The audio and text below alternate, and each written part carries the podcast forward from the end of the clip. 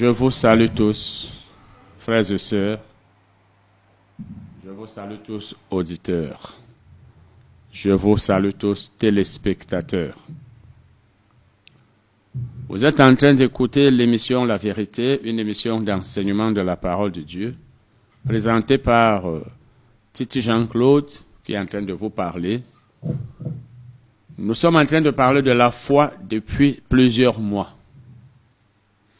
La Bible nous donne la définition du mot foi dans Hébreu 11, verset 1.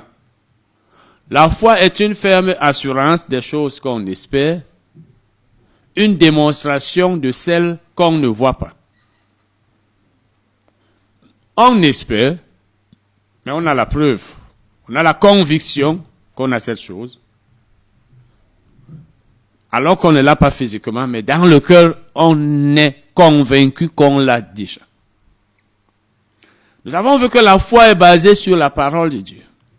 C'est lorsque Dieu a parlé que nous pouvons dire j'ai la foi et que nous devons le dire. Parce que la foi est basée sur la parole de Dieu, puisque avoir foi en Dieu veut dire croire en lui. Et croire en Dieu veut dire croire en ce qu'il a dit. Quand Dieu n'a pas parlé, ne dis pas j'ai la foi. Quand tu ne sais pas ce que Dieu pense au sujet d'une chose que tu veux, que tu attends de lui, ne dis pas que j'ai la foi. C'est quand tu connais la volonté, le plan, la parole de Dieu, que tu peux dire j'ai la foi parce que Dieu a dit qu'il va faire ceci, parce qu'il a promis qu'il va faire cela. Nous avons commencé à voir l'histoire du peuple d'Israël. Dieu leur a dit, allez prendre possession du pays où coule le lait et le miel. Je serai avec vous, je vais détruire tout ce que vous allez rencontrer. C'est moi qui vais les combattre. Allez-y. Moïse a envoyé douze espions. Au retour, seuls deux, Caleb et Josué, avaient la foi qu'ils vaincraient les peuples qu'ils étaient allés espionner. Les dix autres espions étaient découragés, avaient peur et avaient dit, nous ne monterons pas, sinon nous mourrons. Jusqu'à vouloir même lapider euh, Moïse, jusqu'à vouloir rentrer en Égypte. Deux groupes de personnes donc. D'un côté, Caleb et Josué, de l'autre, dix espions, suivis par tout le peuple, parce que tout le peuple a suivi les dix espions. Puisqu'ils étaient nombreux, certainement, ils se sont dit, mais si dix personnes nous disent que nous ne pourrons rien contre ces gens, pourquoi suivre les deux si C'est des égarés?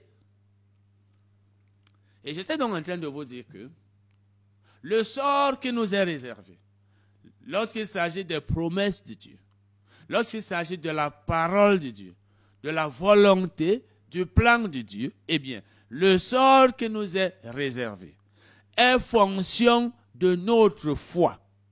C'est pourquoi nous pouvons être à deux. Les promesses de Dieu sont accomplies. Il est possible que ces promesses soient accomplies pour tel et qu'elles ne le soient pas pour l'autre. Parce que l'un a la foi, c'est le premier, le deuxième n'a pas la foi. C'est ce qui explique le fait que les uns prospèrent, les autres ne prospèrent pas. Les uns vivent longtemps, les autres non. Il y en a qui sont guéris lorsqu'ils sont malades, d'autres ne sont pas guéris. Il y a des gens qui sont sauvés, d'autres ne sont pas sauvés. Ce n'est pas parce que Dieu est injuste, mais c'est qu'il a fait une promesse. Il a conditionné en disant, il faut croire pour que cette promesse soit accomplie. Quand tu crois, elle s'accomplit. Quand tu ne crois pas, elle ne s'accomplit pas. C'est la faute de qui? C'est ta faute. C'est pourquoi dans la même église, la même assemblée, on peut donner les mêmes enseignements. Et beaucoup de personnes les entendent. Les uns les mettent en pratique, les autres ne les mettent pas en pratique. Les autres croient, les autres ne croient pas. Et il leur arrive des sorts différents. Est-ce la faute de Dieu? C'est à cause de leur incrédulité. Ce n'est pas la faute de Dieu. Et c'est ce qui est donc arrivé au peuple d'Israël. Ceux qui ont eu la foi ont joui des promesses de Dieu. Ceux qui n'ont pas eu la foi, qui ont douté, qui n'ont pas cru, eh bien, ils sont morts. Ils ne sont pas entrés dans le pays que Dieu avait pourtant donné à tous. Comme le salut a été donné à tous les hommes. Comme Jésus a été donné pour tous les hommes. Mais celui qui ne croit pas en Jésus ne sera pas sauvé. Parce que Dieu ne va pas changer ses principes. Ça, c'est un principe. Tu dois croire pour que telle chose s'accomplisse. Et je vous encourage à tout faire pour savoir qu'est-ce que la parole de Dieu dit au sujet de telle chose et à croire. Parce que c'est en fonction de votre foi que vous réussirez, que vous prospérerez, que Dieu accomplira ses promesses qu'il vous a faites. Donc, Josué et Caleb avaient la foi. Ils n'ont pas écouté les dix espions qui étaient incrédules et qui avaient dit qu'ils ne monteraient pas, de peur qu'ils ne mourissent. Nous allons l'en lire maintenant, ou si vous voulez relire, Nombre 14, verset 6, à 9. Nombre 14, verset 6 à 9. Et parmi ceux qui avaient exploré le pays, Josué, fils de Nun, et Caleb, fils de Jephunneh, déchirèrent leurs vêtements et parlèrent ainsi à toute l'assemblée. Le pays que nous avons parcouru pour l'explorer est un très bon, est un très bon pays, excellent. Ça c'est un bon rapport. Le rapport des hommes de foi. On voit tout positif. On voit que ça va marcher. On ne doute pas. Si l'Éternel nous est favorable, il nous mènera dans ce pays et nous le donnera. C'est un pays où coule le lait et le miel. Seulement. Donc, il va nous le donner. Mais, il risque de ne pas nous le donner si vous n'agissez pas selon ses instructions. Si vous n'avez pas foi en lui. Rappelez-vous, dans les évangiles, par exemple, je pense que dans Marc 6, la Bible nous dit que Jésus n'avait pas pu faire des miracles à Nazareth à cause de leur incrédulité. Elle ne dit pas qu'il avait refusé de faire des miracles, mais il avait été incapable de les faire. Parce que l'incrédulité des hommes attache les mains de Dieu. L'incrédulité des hommes lie les mains de Dieu. Dieu ne va pas agir quand tu ne crois pas. Ça, c'est son principe. C'est par la foi que tu reçois. Les promesses de Dieu, nous les recevons par la foi et dans l'obéissance. La Bible dit donc ici, et parlait ainsi à toute l'assemblée. Le pays que nous avons parcouru. Bon, nous avons déjà lu ça. Lisons le verset 9. Seulement, ne soyez point rebelles contre l'éternel. Ne soyez pas rebelles. Parce que l'Éternel a dit montons. Mais vous, vous êtes en train de dire, nous ne monterons pas. Ça, c'est de la rébellion. Lorsque Dieu dit, faites une, faites telle chose, et tu refuses de la faire en disant, je ne la fais pas, quelle que soit la raison, quelle que soit la cause, quel que, quel que soit ce qui t'empêche de faire cette chose-là, tu es rebelle, tu es désobéissant. Il dit donc, ne soyez point rebelles contre l'éternel, et ne craignez point les gens de ce pays. Parce que la crainte, la peur empêche de réussir dans la vie. La Bible nous dit dans, c'est dans 2 Timothée 1 verset 7, Dieu ne nous a pas donné un esprit de peur, ou si vous voulez, dans d'autres versions, un esprit de crainte, et dans d'autres, un esprit de timidité. La peur ne vient pas de Dieu. Une fois que tu as peur, tu es en train d'empêcher Dieu d'agir tu es en train de lier ses mains et te dit, n'agis pas. Et ne va pas forcer. Il faut que tu crois. Et c'est pourquoi je vous conseille d'éviter d'écouter ceux qui parmi nous vous adressent des messages effrayants. Le diable t'a lié, bien-aimé. Les sorciers de ton village ont fait ceci.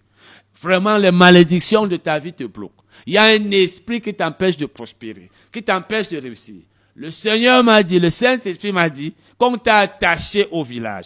Toutes ces déclarations, toutes ces fausses doctrines empêchent les chrétiens de croire et les poussent à être incrédules et à ne pas croire que Dieu fera ce qu'il a promis, à se voir toujours en train de perdre.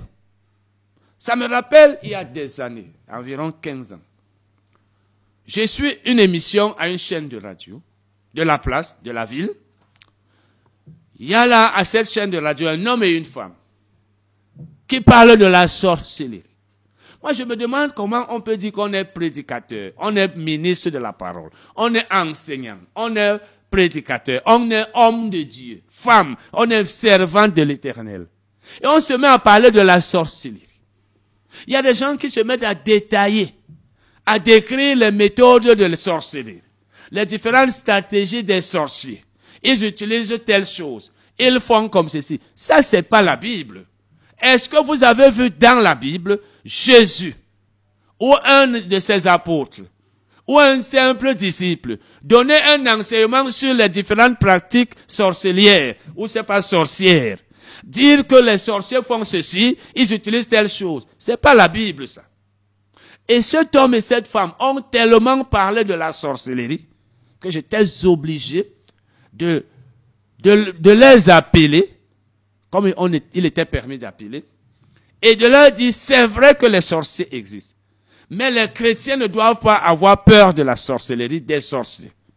Parce que la Bible le dit, et j'ai cité nombre, je crois c'est 23 où Dieu a dit que la divination ne peut rien contre Israël. Donc les sorciers sont puissants, très puissants, contre les enfants du diable qui sont comme eux. Mais les sorciers sont impuissants devant les vrais enfants de Dieu qui croient en Dieu, en la protection divine. Donc lorsque vous écoutez des gens qui vous parlent des sorciers, les sorciers ont fait ceci. Les gens de ton village t'ont attaché. Comme j'avais entendu un faux, un faux évêque un jour parler des anons. Il dit, on t'a attaché dans ton village comme ces anons avaient été attachés dans un village, ceux-là que Jésus avait demandé à ses disciples d'apporter pour la Pâque. Donc, frère, certains enseignements, certaines fausses doctrines, certains messages que nous, vous entendez dans l'église, vous poussent à avoir peur. Et une fois que vous avez peur, vous ne croyez plus que Dieu peut agir. Et quand vous ne croyez pas, Dieu n'agira pas.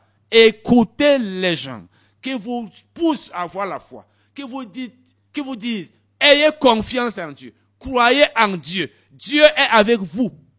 Écoutez de telles personnes, elles vous aident. N'écoutez pas ceux-là qui parlent à la sorcellerie et qui finissent par dire, venez nous voir. De toute façon, nous avons le pouvoir de détruire ces pouvoirs de la sorcellerie en fait, on te pousse à te décourager, à être abattu, et après on te présente une bonne nouvelle pour que tu espères. Et la solution, c'est qu'il faut aller vers l'homme de Dieu. Donc la peur fait obstacle à la réussite dans la vie, parce que la peur s'oppose à la foi.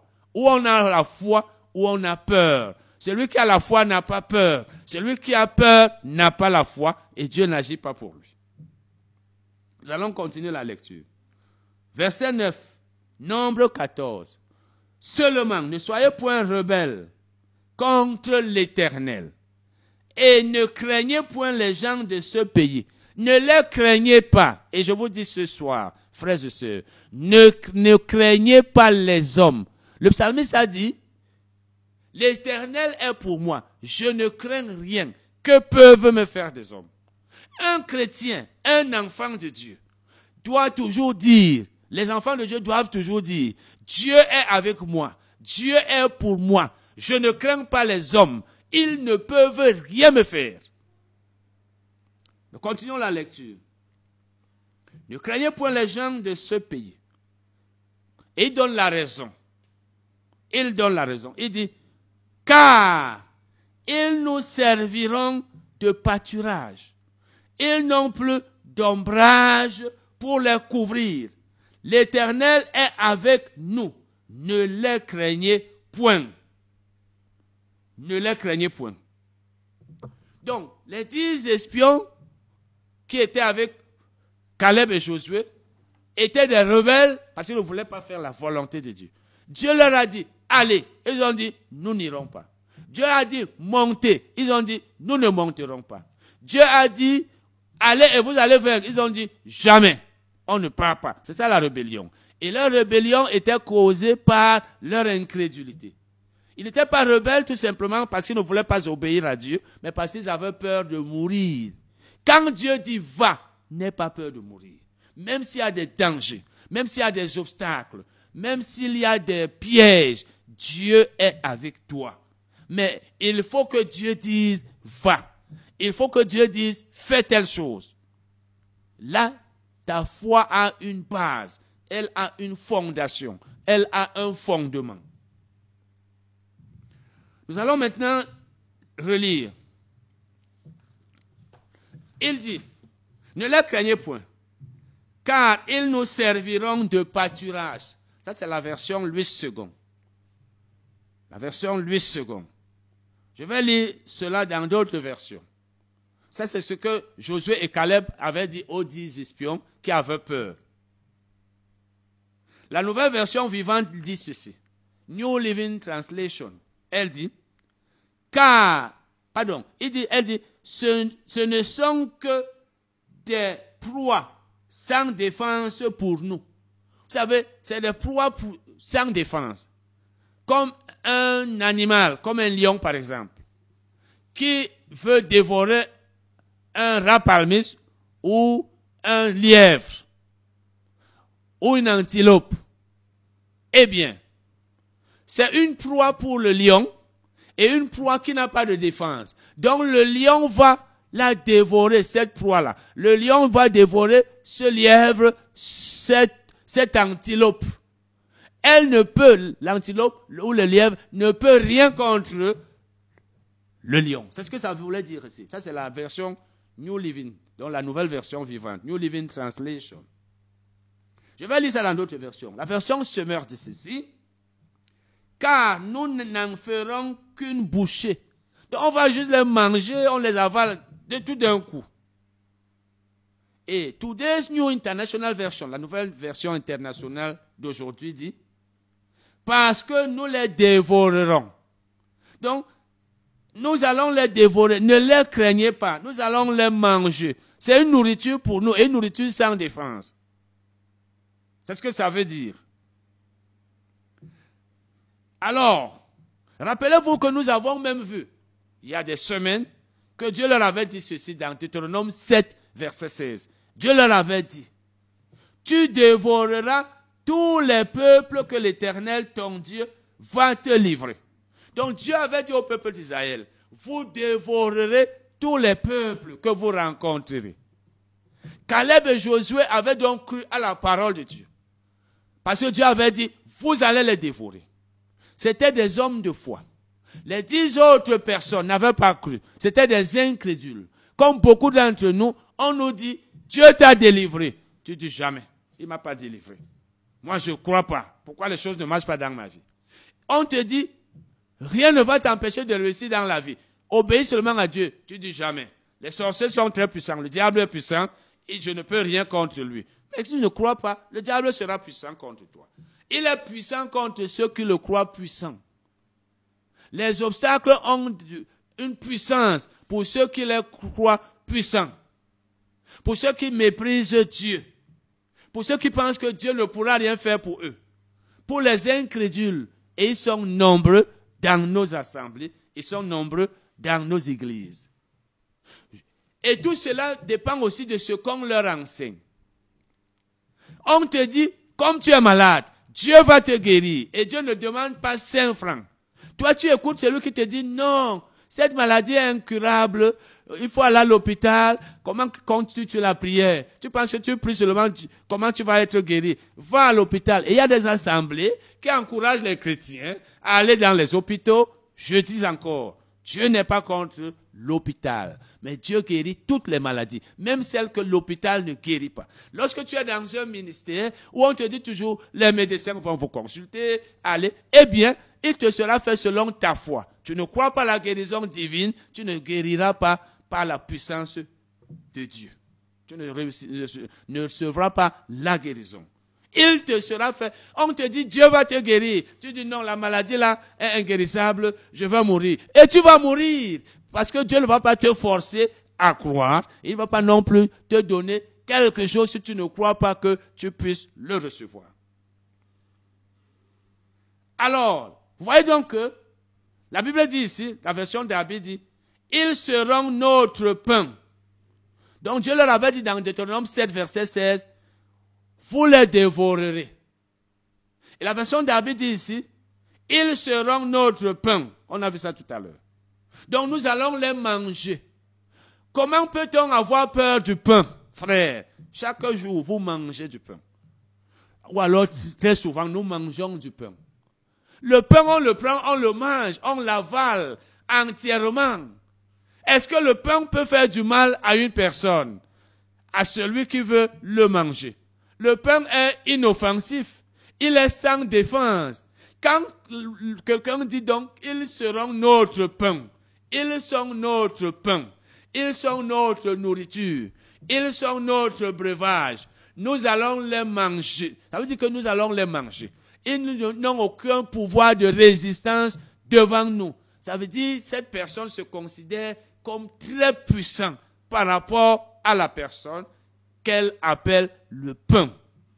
Quand tu as la foi, tu considères tous les obstacles comme impuissants, inefficaces devant toi tu te considères comme tout puissant devant les obstacles, devant les hommes, parce que Dieu est avec toi. Notre force ne vient pas de nous-mêmes. Notre confiance n'est pas basée sur nous-mêmes, mais sur Dieu qui est avec nous. C'est ça la foi. Josué et Caleb ont aussi dit ceci. Nous avons vu ça tout à l'heure. Ils n'ont plus d'ombrage. Ils n'ont plus d'ombrage. Donc ces gens que vous craignez n'ont plus d'ombrage. Nous avons lu ça tout à l'heure dans Nombre 14, verset 9. Ils n'ont plus d'ombrage. Ça, c'est la version du second de 1906. Ils n'ont plus d'ombrage pour les couvrir. Ça veut dire qu'ils n'ont aucune couverture. C'est une façon de dire qu'ils n'ont pas de protection. Ils ne sont pas protégés. Parce que quand quelqu'un est très puissant, il sait que même si son ennemi pense qu'il est protégé, cette protection n'a pas de puissance, n'a pas de valeur, ne sert à rien. Ils n'ont plus d'ombrage pour les couvrir. L'Éternel est avec nous. Parce que quand Dieu est avec toi, rien ne peut te résister. Rien ne peut t'empêcher d'avancer, de progresser, de réussir. Mais même quand Dieu est avec toi, il faut que tu crois qu'il est avec toi et qu'il te permettra de réussir, d'avancer, de progresser. Si tu ne crois pas, tu n'es pas différent de celui avec qui Dieu n'est pas. La version parole de vie dit ceci. En effet, les dieux qui les protègent les ont abandonnés.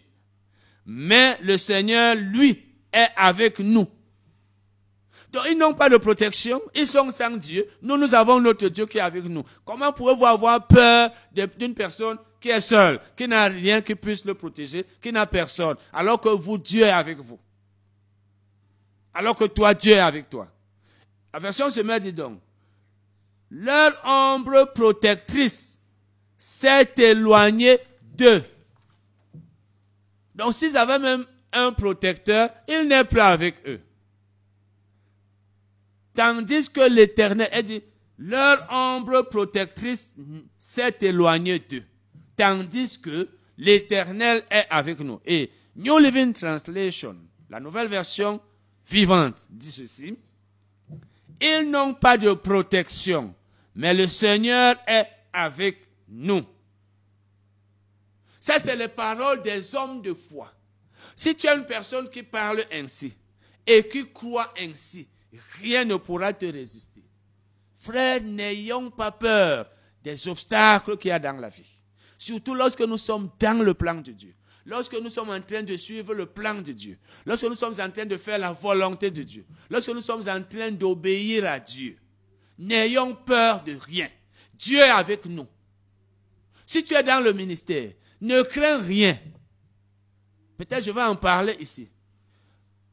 Par exemple, des finances ne craignez rien.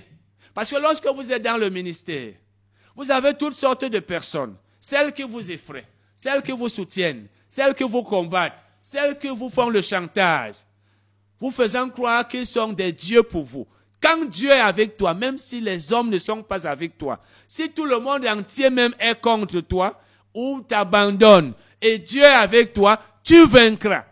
Le psalmiste a dit, si mon père et ma mère m'abandonnent, l'éternel ne m'abandonnera pas. Donc quand tu es dans le ministère, j'en profite pour dire cela, pour en parler un peu. Ne crains pas les hommes. Ne mets pas ta confiance aux hommes. Si les gens t'abandonnent, Dieu ne t'abandonne pas. L'essentiel est que tu t'assures que c'est Dieu qui t'a appelé et que tu lui es fidèle. Nous allons continuer, frères et sœurs, parce que ce sont des choses qu'il nous faut connaître. Nombre 14, versets 21 à 23. Nous allons voir maintenant ce que Dieu avait dit à Moïse. Parce que Moïse avait demandé à Dieu de pardonner à ce peuple. Dieu voulait le, détruire à cause de son incrédulité, à cause de, de sa rébellion. Dieu a dit, je vais les détruire, je vais les consumer. Moïse a intercédé en leur faveur, Dieu a laissé tomber. Nous allons dire maintenant ce que Dieu a dit à Moïse après cela. Nombre 14, versets 21 à 23. Mais je suis vivant, mais je suis vivant. Et la gloire de l'Éternel remplira toute la terre. Tous ceux qui ont vu ma gloire, ma gloire c'est-à-dire ma présence. Et j'en profite pour vous dire, frères et sœurs, lorsque nous chantons dans nos églises, efforçons-nous quand même de voir si les chansons que nous chansons sont des chansons de louange. Parce qu'il ne suffit pas de chanter pour dire qu'on est en train de louer Dieu ou de l'adorer. Le mot louer a un sens bien précis. Dans beaucoup de nos églises, on pense qu'il suffit de chanter pour qu'on soit en train de louer. C'est pourquoi on met l'accent sur le nombre de chansons. Quelqu'un me disait, Dieu n'est pas contre la, diversité. On veut faire du temps de louange dans les assemblées, un, comme un, spectacle concert de musique où il faut beaucoup de chansons. Et dans ces chansons, il y a des paroles qui n'ont pas de sens, qui ne sont pas des paroles de louange. Louer Dieu, et même louer tout, tout court, dans tout dictionnaire, a un sens bien précis. Louer, c'est pas juste chanter. On peut chanter, mais on n'est pas en train de louer parce que la chanson là, ces paroles ne sont pas des paroles de louange. On peut même louer Dieu sans chanter. Je le dis parce qu'ici, la Bible parle de la gloire. Dieu dit, tous ceux qui ont vu ma gloire. Et je me suis rappelé une chanson. Seigneur, fais-moi voir ta gloire. Quand Moïse a dit cela à Dieu, il était en train de vouloir lui dire, montre-moi que tu es avec moi. Montre-moi que tu es présent. Parce que le mot gloire signifie ici la présence. C'est pourquoi dans le Nouveau Testament, vous allez voir que la Bible parle de la, la gloire de Dieu. Par exemple, tous ont péché et sont privés de la gloire de Dieu. C'est Romains 3, verset 23. Mais si vous lisez dans la version semée, vous verrez, tous ont péché et sont privés de la glorieuse présence de Dieu. Donc les hommes ont péché et Dieu n'était plus avec lui. Le mot gloire veut donc dire ici la présence. La gloire de Dieu veut dire la présence de Dieu. Mais le mot gloire veut aussi dire l'honneur. Quand la Bible dit, par exemple, je crois que c'est dans, c'est dans 1 Corinthiens 10, verset euh, je crois 31, tout ce que vous faites, faites-le, euh, non, tout ce que vous, soit que vous mangez, soit que vous buviez, soit que vous fassiez quelque autre chose, faites tout pour la gloire de Dieu. Là, ça veut dire faites tout pour l'honneur de Dieu. Seigneur, fais-moi voir ta gloire. Ça veut dire, Seigneur, montre-moi ta présence. Mais quand nous on chante comme ça, est-ce qu'on est en train de louer Dieu? On n'est pas en train de louer. Ce n'est pas la louange. Nous en profitons comme ça pour vous enseigner ceci et cela, parce qu'on n'a pas encore le temps.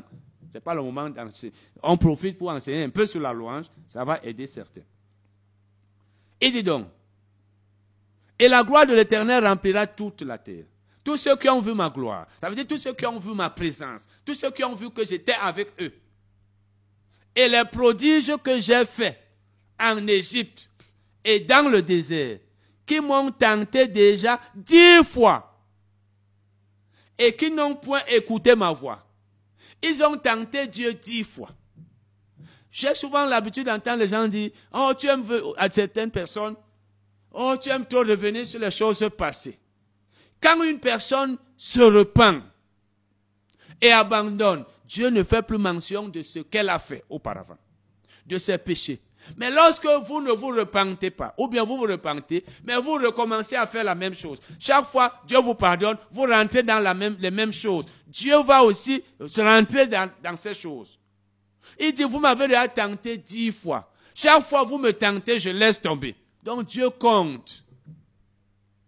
Il dit, et qui n'ont point écouté ma voix. Tous ceux-là ne verront point le pays que j'ai juré à leur père de leur donner. J'ai juré de le donner à leur père ce pays. Ils ont vu ma gloire, ces, ces gens. Ils ont vu ma présence. Ils ont vu qu'ils n'étaient pas seuls, que j'étais avec eux. J'ai fait beaucoup de prodiges au milieu d'eux. Ils ont vu, ils se sont réjouis. Maintenant, ils se rebellent encore contre moi. Et ainsi sont certains d'entre nous. Certains d'entre nous, nous oublions tout ce que Dieu a fait pour nous. Chaque fois qu'il y a un problème, on recommence à zéro comme si Dieu n'a jamais rien fait. Pourtant, Dieu nous a sortis de telle situation. Il a résolu tel problème que nous avions. Quand un autre survient, oh, que je vais faire comment? Je vais mourir. Qu'est-ce que Dieu, Dieu fait comme ça? Il m'a abandonné. Oh, oh, oh. Dieu n'aime pas les personnes ingrates. L'ingratitude, c'est lorsqu'on ne se souvient pas des bienfaits passés de Dieu. Dieu a donc dit, ils ne verront pas ce pays. Ils n'y entreront pas.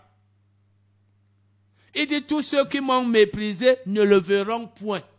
Ils m'ont méprisé.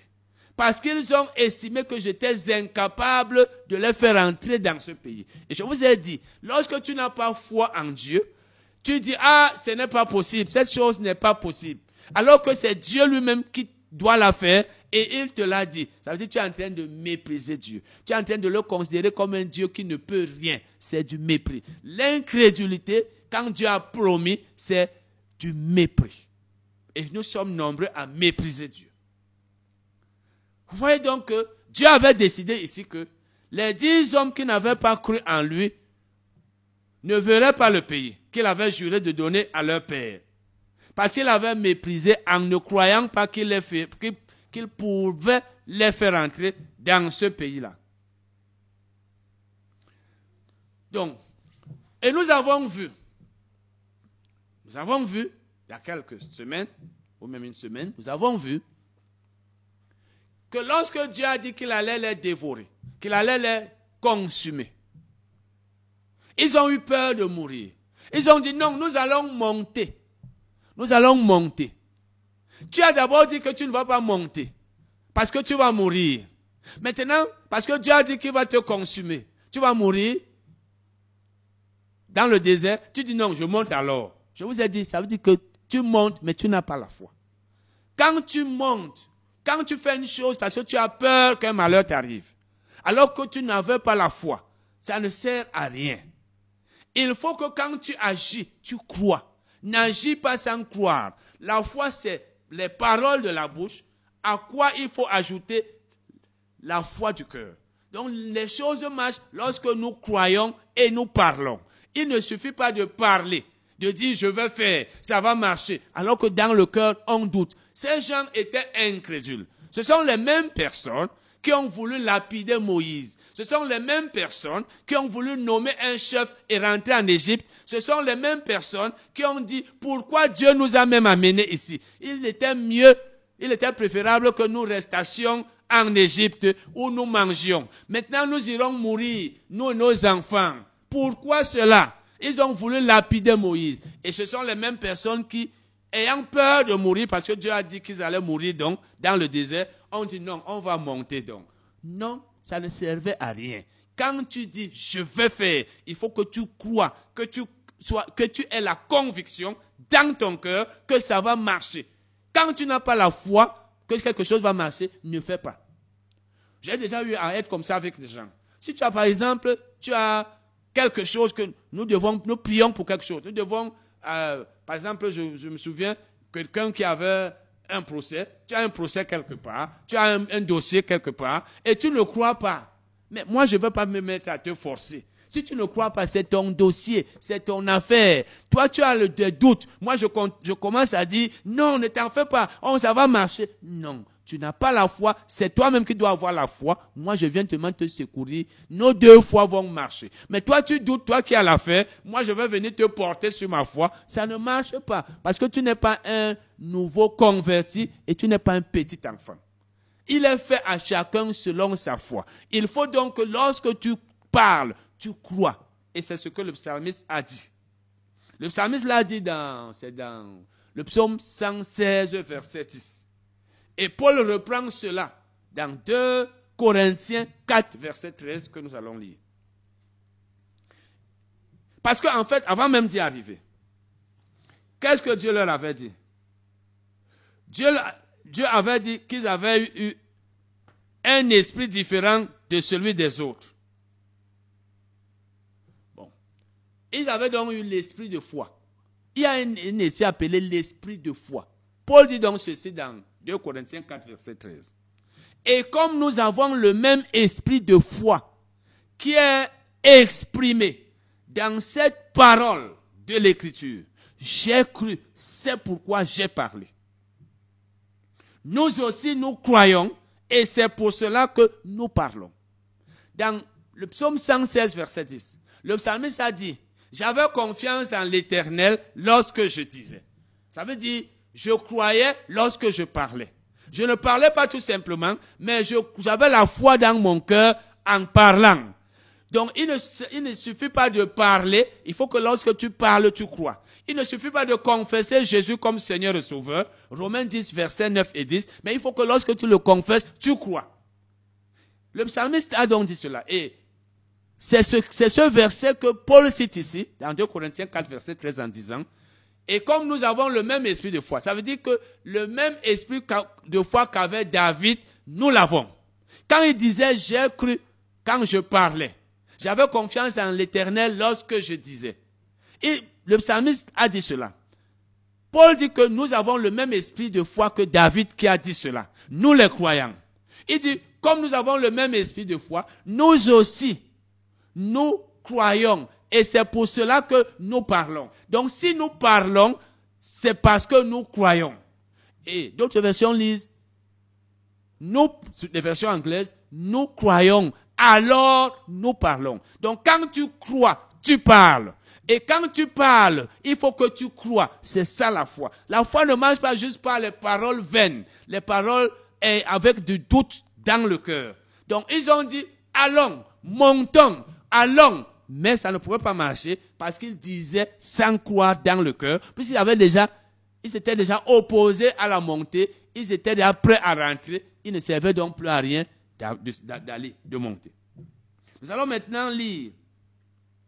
Parce qu'ils avaient dit dans Nombre 13, verset 30, Montons, emparons-nous du pays, nous y serons vainqueurs. Ça, c'est ce que Caleb et Josué leur avaient dit. Ils ont douté. Après, ayant peur de la mort, ils ont commencé à dire non, montons. Pour imiter les autres, pour les suivre. Non. La foi, c'est pas l'imitation. N'agis pas parce que tu as vu l'autre agir. Lui, il agit par conviction. Toi, tu agis par peur. Toi, tu agis par imitation. Ça ne marche pas. La foi, c'est que tu as la conviction dans ton cœur et tu es dans la volonté de Dieu. Tu es dans le plan de Dieu. Ça marche. Celui qui agit parce qu'il t'imite, parce qu'il veut faire comme toi, ça ne marchera pas pour lui surtout qu'il doute, ou alors il n'est pas dans le plan de Dieu. Nombre 14, verset 28 à 31. Nombre 14, verset 28 à 31. Dieu continue en disant, Dis-leur, je suis vivant, dit l'Éternel, je vous ferai ainsi que vous avez parlé à mes oreilles. Ça veut dire quoi? Ça veut dire qu'il vous sera fait selon votre foi. Et c'est cette foi que vous avez exprimée par vos paroles. Vous avez dit ceci, c'est ce que je ferai. Vous avez dit que telle chose va arriver, c'est ce que je ferai, c'est ce qui vous arrivera. Parce que comme je l'ai dit, la foi est exprimée par les paroles. Jésus l'a dit. Il a dit, c'est de l'abondance du cœur que la bouche parle. Donc, les paroles qui sortent de la bouche montre ce qu'il y a dans le cœur de la personne. Lorsque le cœur est plein de, de, pensées, de, de choses, ça sort par la bouche. On peut donc connaître la foi d'une personne par les paroles de sa bouche. On peut mesurer la foi d'une personne et Dieu connaît la foi de chacun de nous quand elle est dans le cœur, même sans, même sans qu'elle soit exprimée par les paroles. Mais si en plus nous exprimons notre foi par les paroles, tout est clair. Par tes paroles, on sait si tu as la foi ou pas. Et il te sera fait selon cette foi que tu as exprimée par tes paroles. Dieu a donc dit, je vous ferai ainsi que vous avez parlé à mes oreilles. Donc vous avez parlé, j'ai entendu. Ce que vous avez dit, puisque c'est ce que vous croyez, eh bien, c'est ce que je vous ferai. Ne vous attendez pas à autre chose. Donc, tu ne peux pas être malade, tu crois que tu vas mourir, et tu penses que Dieu va te forcer à être guéri. Il ne le fera pas. C'est pourquoi je vous dis, quand quelqu'un ne croit pas en Jésus, ne le forcez pas à confesser Jésus. Beaucoup de nos chrétiens, oh, il faut confesser Jésus. Ils n'ont rien compris. Lorsqu'une personne n'est pas convaincue dans son cœur, laissons-la agir comme elle veut. Laissons-la s'abstenir d'agir selon la volonté de Dieu. Donc, une personne qui ne croit pas, laissons-la.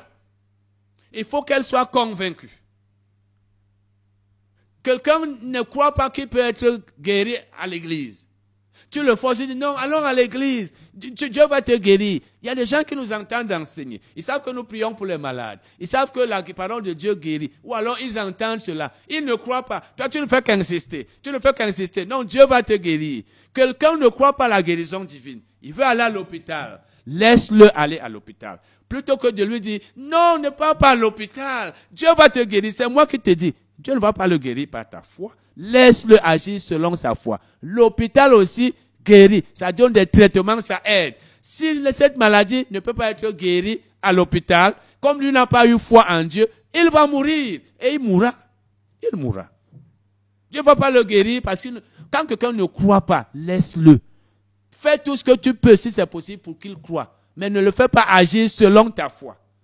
Je connais des cas comme ça. Un frère est mort comme ça il y a plusieurs années. Parce que son pasteur lui disait, non, ne va pas à l'hôpital. Ne va pas à l'hôpital, Dieu va te guérir ignorant pasteur.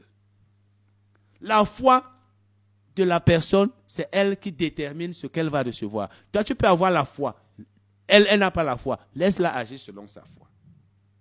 Et il lui fera il lui sera fait selon sa foi. Voilà donc ce que Dieu dit. Il dit, je vous ferai ainsi que vous avez parlé à mes oreilles. Voici ce qui va donc vous arriver. Verset 29, nombre 14. Vos cadavres tomberont dans, dans ce désert. Vous tous, donc, on a fait le dénombrement en vous comptant depuis l'âge de 20 ans et au-dessus, et qui avaient murmuré contre moi. Ils avaient murmuré contre Moïse. Et quand tu murmures contre le dirigeant, celui que Dieu a mis sur ta tête, celui que Dieu a mis devant toi, celui vers qui Dieu t'a envoyé, quand tu murmures contre lui, tu es en train de murmurer contre Dieu. Nous avons vu ça ici. Ils ont dit, pourquoi Moïse nous a amenés ici pour nous faire mourir? Nos enfants et nous mourrons. Ce sont eux qui ont dit. Tu as dit, ok, puisque vous avez dit que vous mourrez, vous mourrez. Il vous sera fait selon vos propres déclarations. Parce que c'est votre propre foi qui détermine votre avenir. Dieu a donc dit, vos cadavres tomberont. Dieu n'a pas dit non, je vais quand même vous faire entrer, vous n'allez pas mourir. Non, quand quelqu'un ne croit pas, Dieu ne va pas le forcer. Il dit encore, vous n'entrerez point dans le pays que j'avais juré de vous faire habiter. Il dit, excepté Caleb. Donc, sauf Caleb. Pourquoi? Caleb, fils de Jephoune, et Josué, fils de Nun. Dieu dit, deux personnes seulement vont entrer. Vous autres, vous n'y entrerez pas. Vous voyez donc que Dieu leur a, a réservé à chacun un sort selon sa propre foi. Et il dit, et vos petits-enfants dont vous avez dit, ils deviendront une proie. Je les y ferai entrer et ils connaîtront le pays que vous avez dédaigné. Donc vous avez rejeté ce pays. Vous avez eu du dédain pour ce pays. Vos petits-enfants entreront parce qu'ils ne sont coupables de rien. Dieu tient compte de l'âge.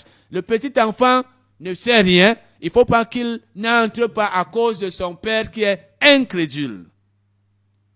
Mais Caleb et Josué vont entrer. Vous autres, les dix espions et tout le peuple, parce que vous avez murmuré contre moi, parce que vous avez douté, parce que vous n'avez pas cru, malgré les promesses que je vous ai faites, malgré les prodiges, les signes, les miracles que j'ai fait au milieu de vous, vous avez oublié tout ça. Vous avez oublié que je suis tout puissant et que ce que j'ai fait pour vous dans le passé, je vous ai fait sortir de l'Égypte, je le ferai, vous n'avez pas cru, vous n'entrerez pas, vous mourrez et ils sont morts.